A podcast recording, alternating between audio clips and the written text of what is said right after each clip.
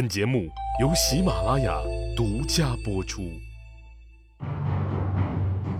乱世图存，变法逆袭录，国运浮沉，君王一念间。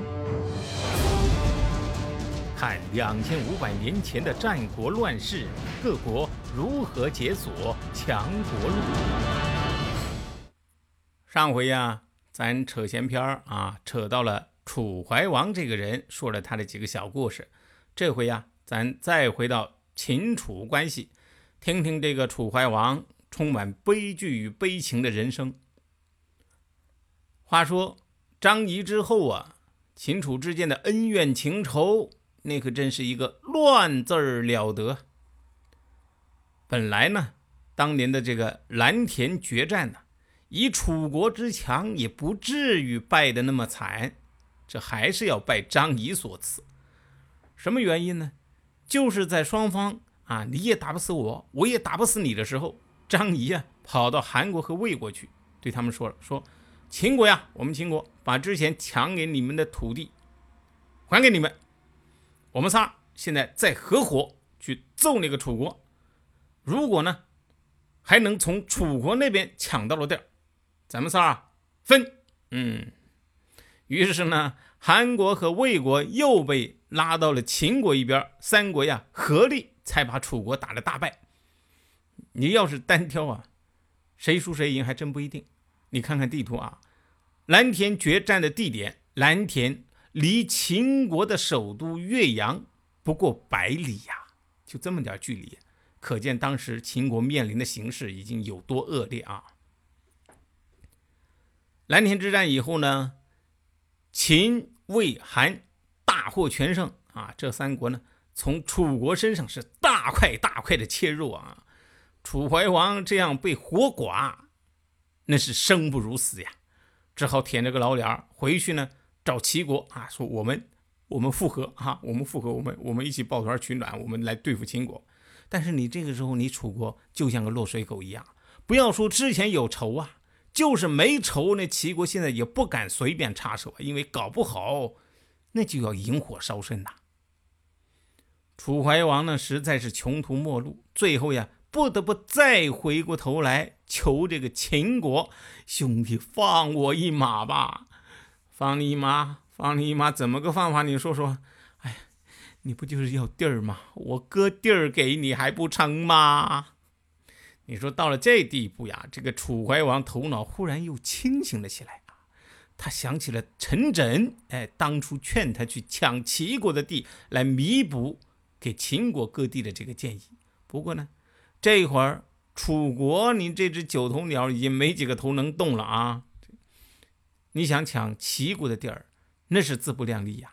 但是呢，楚怀王 瞄来瞄去，哎，找到了一个合适的目标，一个奇葩国。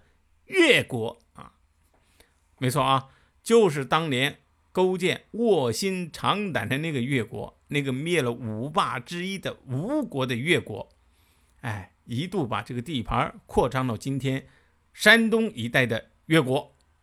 不过呢，咱们并没有回到春秋时代啊，因为直到现在，这个越国呀，仍然盘踞在长江中下游一带。这个时候的越王啊。名字叫吴江，哎，这名字呀不知道怎么起的，反正跟他的这个命运啊是那么贴合啊。吴江，吴江没有疆土了。公元前三百零六年，楚怀王灭掉了越国，总算呢是把被秦国割去的肉又补了一大块回来。你要是能安静个几年啊，这个疮疤呀没准儿也就好了。可是杀敌一千，自损八百呀。要灭一个国家，自己不流血那是不可能的。等灭了越国，楚国呀也是大伤元气，正想抓紧时间养养伤呢。可是呀，还没回过神儿来，结果呀，齐国又来找茬了，而且还揪了俩小兄弟，韩国和魏国。哎，你看这个韩魏两国呀，谁打楚国，我就跟谁一起吃肉喝汤，这个算盘打的啊噼里啪啦的。这样一来呀，楚国又吃不消，哎，只能再舔着个脸去求秦国出面。这次的出让啊，是让太子恒到秦国做人质。可是这个太子恒呐，你到人家地盘上做人质，你好歹收敛点儿啊！可他这脾气啊，也太王二代了啊！有一次呀，跟秦国一个大夫不知道争什么啊，争着争着就吵起来，吵着吵着就打了起来，最后啊，竟然把秦国大夫给打死了。哎呀，出人命了！这个太子恒才有点醒过神来。哎呀，这是在秦国。可不是在楚国呀！我就是喊出我爸是楚王，人家秦国也不理这一茬儿啊，那怎么办？跑呗！你看啊，这是位敢做不敢当的王二代啊！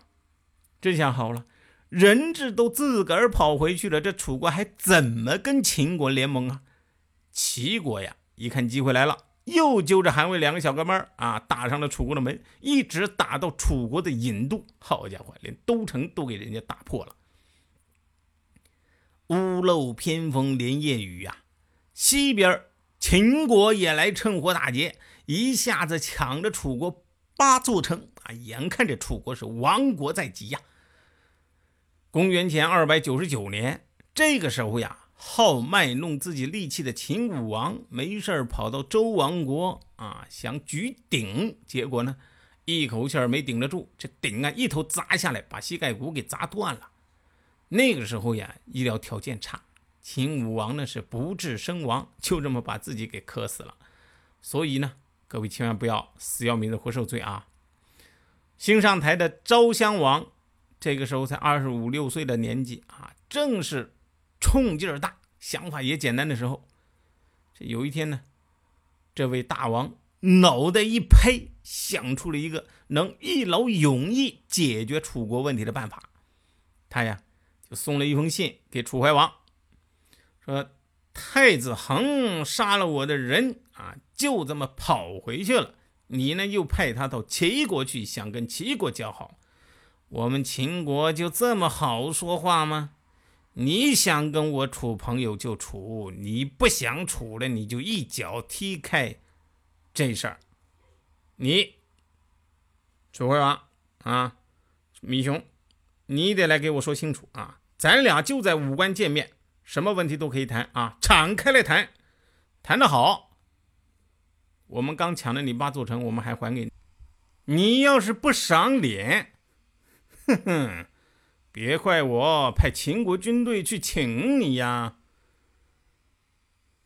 接到这封信呢，楚国朝堂上就吵开了。屈原坚决主张不能去，理由就是燕无好燕呐。秦国可是出了名的背信弃义呀，当年商鞅也是用这种方式把公子昂骗过去的。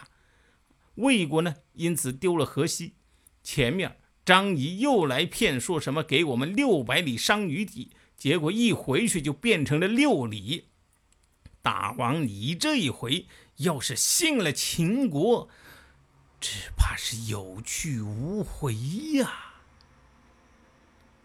情理上呢是这么个理儿，可问题是你得尊重现实啊。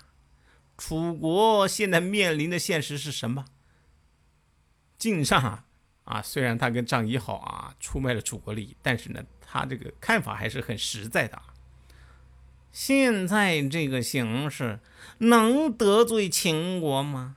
大王如果不去，我们楚国能趟得住秦国几拳头啊？啊，这个楚怀王的儿子公子子兰啊，也劝，哎，去吧去吧啊，别忘了我姐还是秦王的媳妇儿呢。我自己也是秦王的女婿啊，都是亲戚，家里人自家是哪那么多坏事儿啊？站在楚怀王的角度，他也知道此去是凶多吉少啊。但是这些锅不都是自己造的吗？这些坑不都是自己挖的吗？当初这就是冲动的代价呀！现在这些锅还不得自己背呀？